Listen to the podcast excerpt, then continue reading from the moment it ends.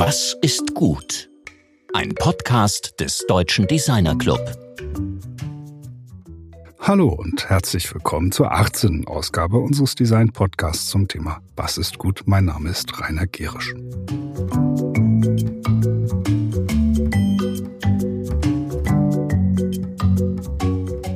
Letzte Woche berichtete die Designerin Katja Liss über ein Podiumsgespräch zum Thema neue Arbeitswelten, das Ende Oktober diesen Jahres vom DDC kuratiert wurde. Eine interessante Erkenntnis war die Bemerkung von der Markenexpertin Uli Meyer Johansen, dass es bei aller innovativer Gestaltung und Einrichtung von kreativen Working- und Coworking Spaces immer noch den initiativen Menschen braucht, der unterschiedliche Disziplinen an einen Tisch bringt, um gemeinsam neue Lösungen zu schaffen. Räume müssen also mit Inhalt gefüllt werden. Das ist auch das Thema unseres heutigen Gesprächs. Der Münchner Theaterwissenschaftler, Schauspieler, Regisseur und Dramaturg Alexander Wagner spricht mit Georg über die Eroberung öffentlicher Räume mit kreativer Performance. Ja, guten Tag, liebes DDcast-Publikum. Heute sind wir mit München verbunden. Wir haben heute mal keinen Studiogast hier im Studio in Frankfurt. Wir haben auch keinen Besuch vorgenommen bei einem unserer Gesprächspartner, sondern wir reden remote äh, mit Alexander Wagner. Ich freue mich sehr auf dieses Gespräch. Ein Gespräch an der anderen Grenze des Design. Hallo Georg, äh, freut mich auch sehr dabei zu sein. Ich hoffe, ich kann irgendetwas für euch Brauchbares hierzu beisteuern. Daran zweifle ich keine Sekunde. Dann fangen wir mal an. Also Corona führt ja nicht nur zur Schließung der Theatergebäude, es führt vor allem zum Erliegen der schauspielerischen Arbeit. Das ist ein Drama im Wortsinne für das Publikum, aber noch viel mehr für jene SchauspielerInnen, vor allem jene, die keinem festen Ensemble angehören. Du bist im ersten Lockdown mit jungen SchauspielerInnen in den öffentlichen Raum gegangen. Wie geht das? Spielen in diesem Raum, der entgegen der Bühne nicht als Schauspielort kodiert ist? Ähm, das geht sehr gut und hat auch, äh, glaube ich, ein gewisses Bedürfnis erfüllt, was in dieser Zeit entstanden ist. Einfach weil die Leute doch wenig Möglichkeiten hatten, Kinos, Theater, Konzerte etc. zu besuchen. Wir haben einfach an irgendeinem Punkt beschlossen, wir verlegen unsere gesamte Arbeit nach draußen.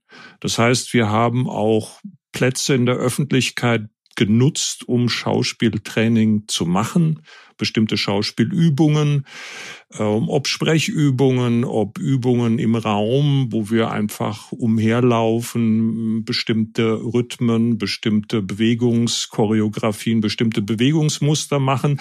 Allein schon das hat, glaube ich, viele Leute fasziniert. Wir sind oft angesprochen worden. Leute haben gefragt, ob sie da mal mitmachen können. Ähm, dann sind wir dazu gekommen, Stück für Stück die Situation aufzunehmen in der Arbeit. Also persönliche Erfahrungen mit Lockdown, Dinge aber, die wir auch aus der Presse gehört haben, Figuren, die gestalten, Politikerstimmen, die uns irgendwie interessiert haben, ähm, die auch mal auf ihre Wahrheit oder auf ihre Glaubwürdigkeit hin zu überprüfen. All das haben wir genommen und in Improvisationen bearbeitet.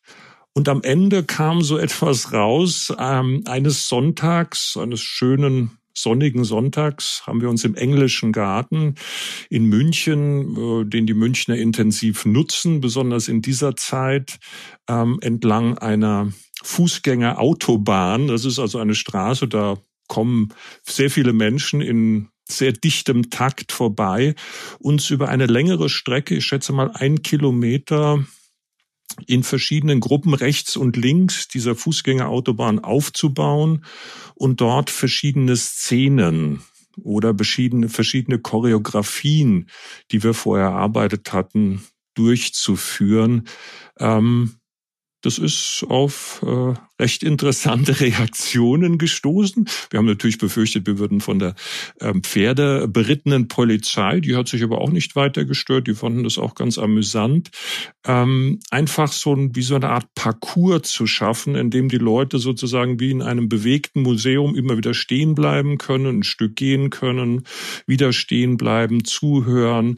Und daraus hat sich sozusagen wie eine kleine Mini-Geschichte entsponnen. Wenn du jetzt von, von wir sprichst, das klingt ja nach einer ganz erheblichen Gruppe von Schauspielerinnen und Schauspielern, die in dieser Aktion dabei waren, in diesem Spalier. Wer ist wir? Wie kam dieses Wir zusammen?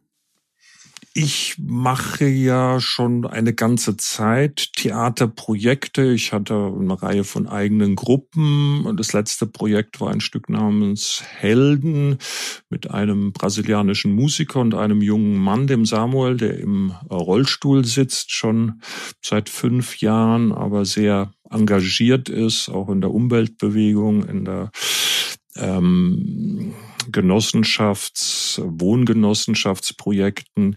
Und ähm, wir haben nach diesem Stück Helden gemeinsam beschlossen, dass wir uns mal intensiver beschäftigen wollen mit dieser ähm, Geschichte, die im Moment wieder so sehr Aktualität gewinnt, Theater der Unterdrückten nach Augusto Boal.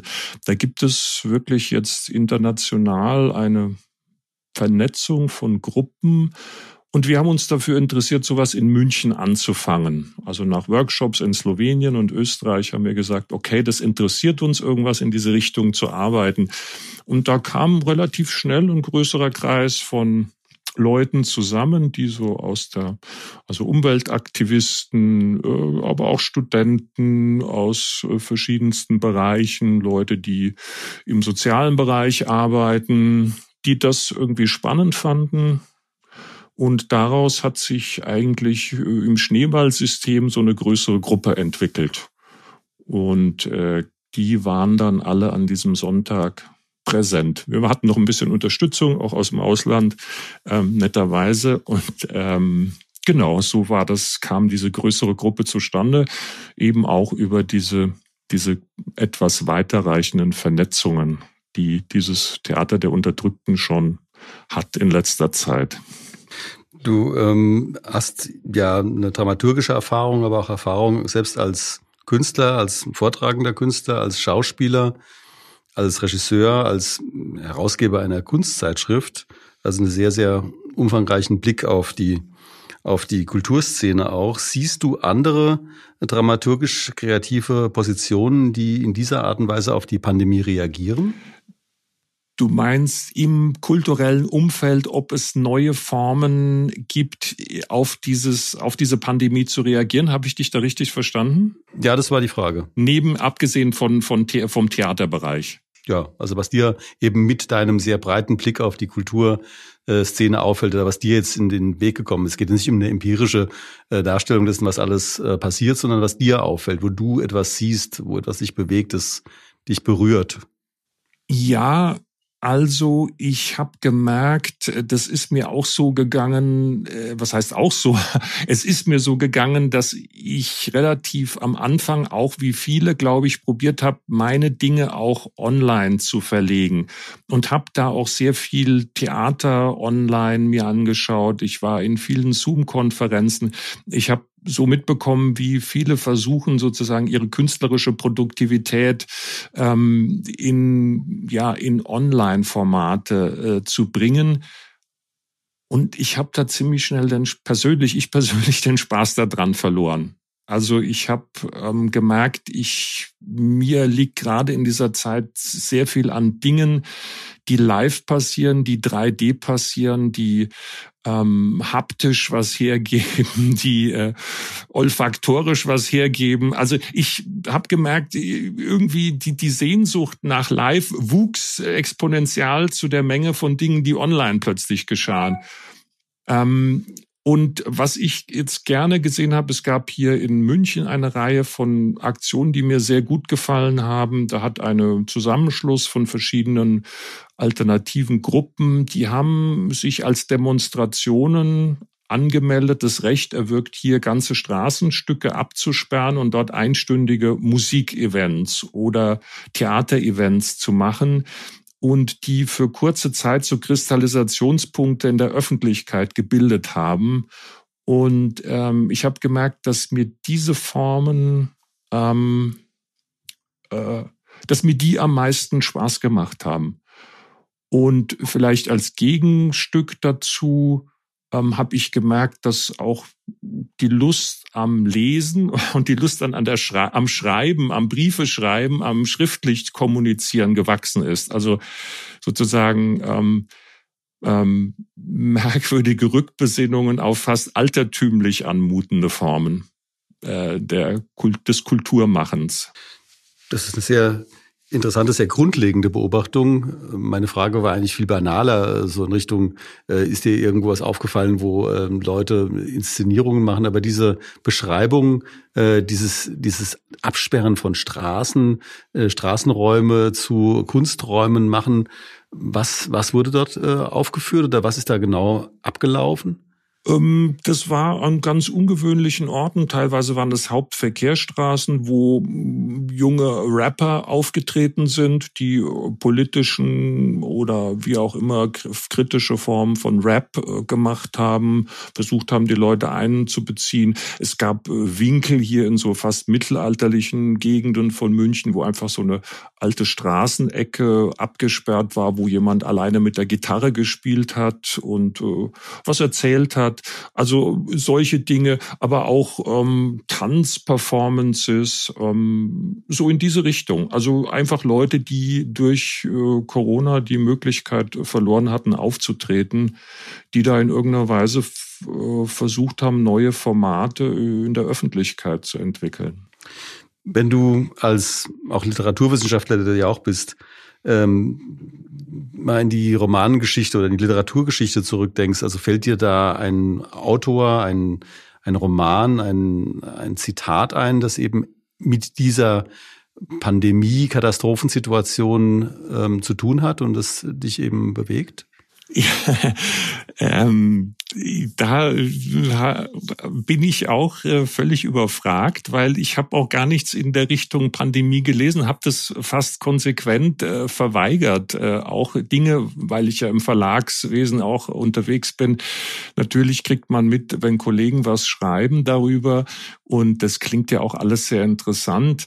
Aber ähm, ich glaube, ich muss mich hier auch wieder als unzeitgemäßer outen. Ähm, mir ist kürzlich ein Zitat von ähm, Martin Luther äh, begegnet und äh, wo mir eigentlich wieder mal eingefallen ist, ich weiß nicht, wer es gesagt hat, war es sogar Karl Marx, dass auch Geschichte immer eine Wiederholung möglicherweise ähm, von ähnlichen Konstellationen ist.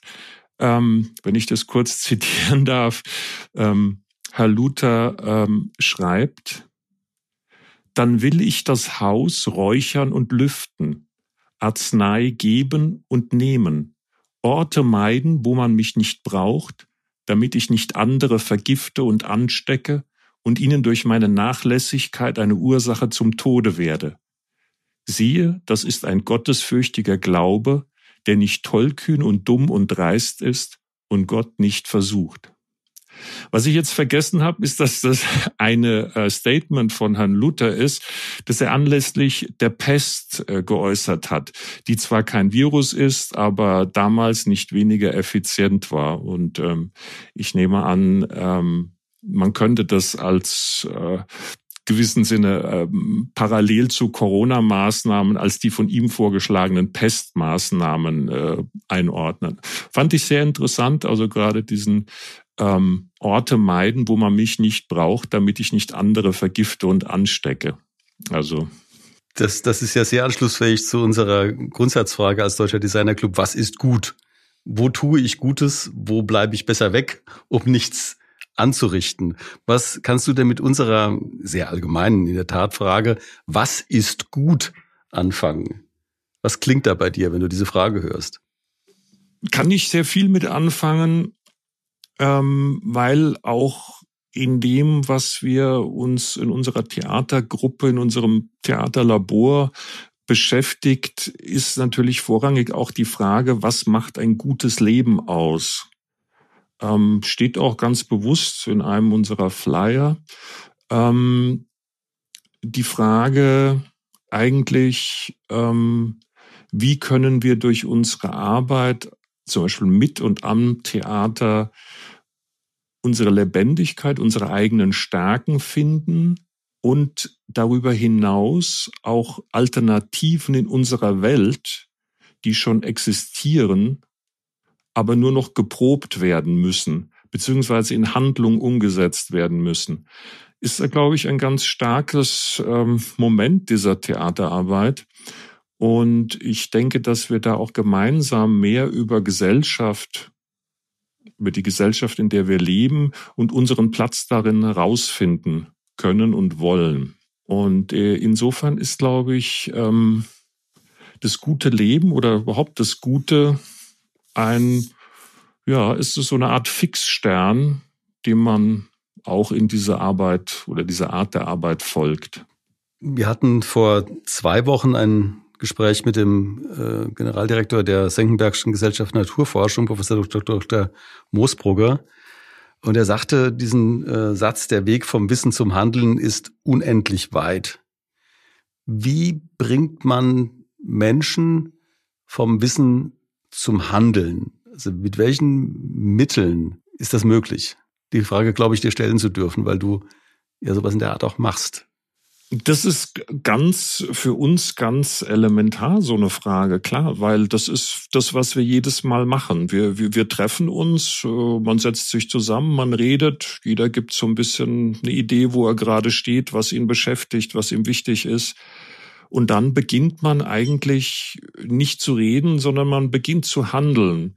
Man beschäftigt sich mit seinem Körper, mit äh, Verspannungen, mit Mustern, die ähm, ein, wie soll man sagen, eingeschrieben sind, den Körper, Haltungen. Viele arbeiten vom Computer, werden tendenziell zweidimensional, ähm, wie das oft beschrieben wird. Man versucht sich, ja, seine Dimensionalität im Raum, äh, dass wir dreidimensionale Wesen sind, ähm, dass wir Bewegungsmöglichkeiten und Bewegungsradien haben, die weit über das hinausgehen, was uns der Alltag ähm, abverlangt oder auch aufzwingt, ähm, das zu erforschen. Ja, also erstmal auf einer ganz körperlichen und auf einer stimmlichen Ebene sich eigentlich wieder das ganze Spektrum seiner Handlungsmöglichkeiten bewusst werden und wieder erschließen. Und dann eigentlich in einem zweiten Schritt geht es bei unserer Arbeit auch darum, wir nennen das Storytelling. Es geht darum, Geschichten aus dem Alltag oder Geschichten, die einem begegnet sind oder die einen irgendwo beschäftigt haben, ähm, bildhaft zu machen. Das heißt, aus dem Erzählen in eine Art Stellen der Situation zu kommen. Wir bilden die sozusagen auf der Bühne ab die Personen werden benannt, die äh, kriegen einen Satz oder mehrere Sätze und treten in eine bestimmte Konstellation. Also eine Art Stellen dieser Situation, um sie zu verstehen, um sozusagen auch möglicherweise verborgene Strukturen zu erkennen, ähm, möglicherweise ähm, Herrschaftsstrukturen, hierarchische oder Unterdrückungsstrukturen und dann sozusagen ins Spielen zu kommen. Das heißt, Alternativen zu finden oder Möglichkeiten zu finden. Das heißt, Handlungsmöglichkeiten zu finden, die dann auch wieder zum Beispiel von den Zuschauern kommentiert werden, äh, Vorschläge machen, die selber auf die Bühne kommen und sagen, aha, da könnte man ganz anders handeln in dieser Situation. Das heißt also, Situationen, die unserer unmittelbaren Erfahrung entsprechen, nicht nur zu verbalisieren oder zu denken, sondern über Handlung in Aktion zu bringen, in Bewegung zu bringen, in Bilder zu bringen und aus diesen Bildern wieder Handlungsoptionen abzuleiten. Und als dritte Station möglicherweise diese Situation wieder an entsprechender Stelle aufzuführen, ja, also zum Beispiel an bestimmten Orten, an vor politischen Veranstaltungen, ähm, auf Demonstrationen etc. Also das ist ein Weg, wie wir zum Beispiel vom Denken, Wahrnehmung, Wahrnehmen oder Fühlen versuchen in Handlung zu kommen. Du hast ja beschrieben, wie komme ich vom Wissen über die Kommunikation zum diesem, diesen Positionen stellen, dann eben auch zu Bildern letztlich und damit äh, zum Machen. Ähm, das, das, was mich da interessiert, ist eben auch die Frage, ähm, wenn wir jetzt, wir denken ja als DDC auch darüber nach, wie gestalten wir Zukunft? Also wie sind wir in der Lage, eben auch einen Transformationsprozess, der von uns notwendigerweise verlangt wird, eben auch zu gestalten durch durch Bilder, durch ähm, Objekte und so weiter und so fort. Und wie kriegen wir die Leute dazu, auf diesem Weg mitzugehen?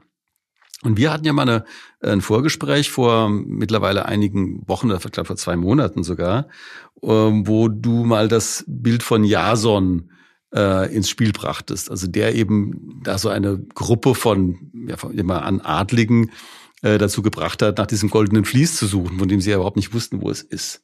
Und das goldene Vlies jetzt mal so als Bild für die bessere Gesellschaft, die bessere Welt, das bessere Leben, wie du es vorhin auch beschrieben hast. Wie kriegt man das denn hin? Du bist ja jemand, der mit Sprache arbeitet und genau an dieser Stelle der Übersetzung von Sprache in Handeln unterwegs ist. Wie kriegst du das hin, dass Leute dann diesem, dieser Idee folgen? Und was waren das eigentlich für Leute, die in diesem Boot saßen? Ja, ähm, ein Projekt, was entstanden ist durch das Interesse mit äh, Samuel zusammenzuarbeiten, den, äh, den ich sehr persönlich sehr gerne mag und der viele tolle Projekte, ich habe ihn vorhin schon mal erwähnt, im sozialen Bereich angeleiert hat.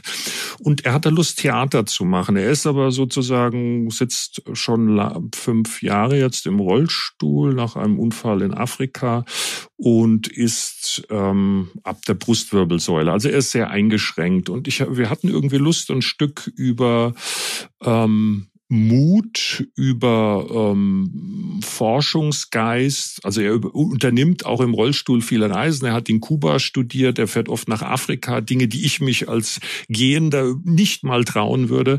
Ähm, und es geht eigentlich um diese die Sache, wie wie ermöglichen wir Dinge, die scheinbar unmöglich erscheinen, auch wenn wir uns ähm, konfrontiert sehen mit vielen Einschränkungen, ob die jetzt innerlich mentale Einschränkungen oder äußerliche Handicaps Handicaps sein mögen.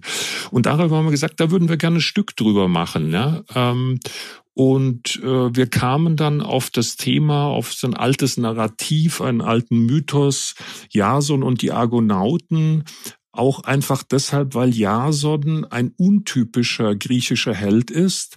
Keiner, der hm, vorwiegend mit Waffengewalt und äh, äh, strategischen Tricks brilliert, ähm, sondern der, dessen besondere Fähigkeit darin besteht, dass er zur Lösung dieser scheinbar unlösbaren Aufgabe, nämlich ähm, das goldene Vlies am anderen Ende des damals unbefahrbar scheinenden Schwarzen Meeres zu holen, was zudem noch in den Händen eines tückischen Zauberers ist. Ähm, Jason beschließt sich diese Aufgabe zu stellen, um den Thron seines Vaters zurückzuholen, ähm, der ihm quasi geraubt wurde und stellt eine Mannschaft zusammen. Und das ist eigentlich das Interessante, dass er durch Überzeugungskraft und Vernetzung und eigentlich einem Brennen für seine Mission es ihm gelingt, äh, die meisten der wichtigsten damaligen Helden, Superhelden, äh, ins Boot zu holen.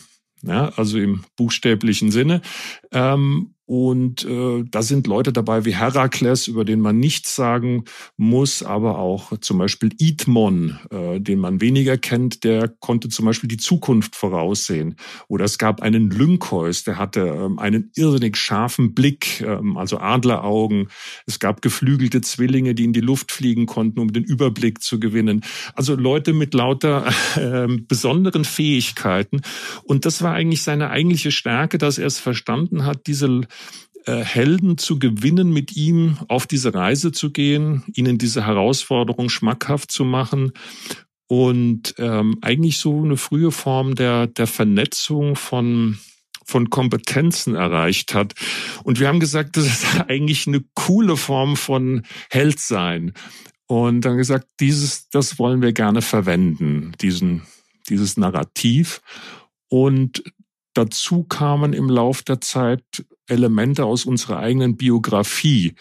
Also ähm, aus der Geschichte von Vauji, der äh, brasilianischer Musiker ist, über seine Zeit in Brasilien, wie er nach Deutschland kam, wie er das hier erlebt, sozusagen seine Exilsituation, ähm, Samuels Erfahrung mit der Behinderung, sein Unfall, ähm, auch Teile meiner Geschichte, ähm, die flossen so ein, auch im Sinne sozusagen, wie begegnen wir Herausforderungen in unserem Alltag und was ist eigentlich für uns heute ein Held? Was ist eine, was ist, was muss ein Held eigentlich heute für Qualitäten haben? Und da das Stück ähm, dieses Stück Helden wir vor allen Dingen auch für Jugendliche gespielt haben. Also auch für Erwachsene, also eigentlich ein Stück geht auch gut für Erwachsene, aber wir haben es hauptsächlich für Jugendliche gespielt. Auch, ähm, ja, was, ähm, was können wir Jugendlichen vermitteln oder was haben die für eine Idee von Heldentum? Wir machen im Anschluss auch Workshops immer, wo wir uns damit auch beschäftigen mit den Jugendlichen. Also genau, das war so ein bisschen unser Arbeitsschwerpunkt. Ja, also dieses Heldsein ähm, eigentlich unter einer modernen, uns interessierenden Perspektive. Ja, da muss ich das Gespräch leider schon wieder abbinden, weil wir dann doch nicht beliebig viel Zeit haben, obwohl ich dieses Gespräch wirklich sehr gerne weiterführen würde. Es macht wirklich Mut, wie du beschreibst, wie eben auch eure Gruppe teilweise eben wirklich auch mit schweren Behinderungen, mit großen Schwierigkeiten letztlich aus nichts unglaublich viel macht. Und ich denke, es gibt kaum ein besseres Bild dafür, wie man eben auch in dieser Zeit der Transformation arbeiten kann, dass man letztlich mit dem, mit dem wenigen oder mit geradezu nichts sehr viel schaffen kann, vor allem sozial integrative ähm, Situation, Räume in der Öffentlichkeit, erinnere mich mit, mit Begeisterung an dieses Eingangsbild zurück, dieses Spaliers im, im Park. Also von daher danke dir sehr herzlich für das Gespräch und würde mich freuen, wenn wir diese Gelegenheit vielleicht in einem Jahr nochmal fortsetzen könnten, um dann das noch zu vertiefen. Vielen herzlichen Dank, Alexander.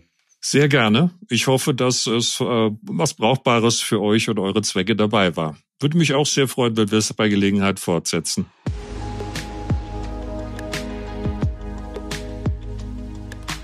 Das war Alexander Wagner im Gespräch mit meinem Kollegen Georg Christoph Bertsch.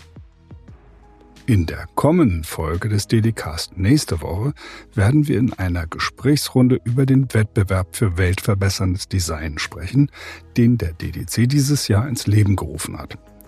Dabei sein werden neben unserem DDC-Vorstand Nikolas Markwald, der Architekt und Professor für Designtheorie Friedrich von Borries und Patrick Merki vom Münchner KMS-Team.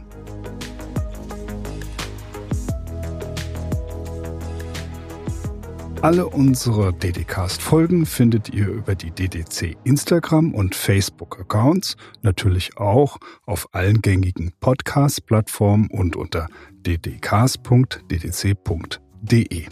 Sehr herzlichen Dank fürs Zuhören. Wir wünschen euch viel Erfolg bei der weiteren Eroberung neuer kreativer Räume und noch eine Bitte, bleibt vor allem gesund. Eure DDcast-Redaktion.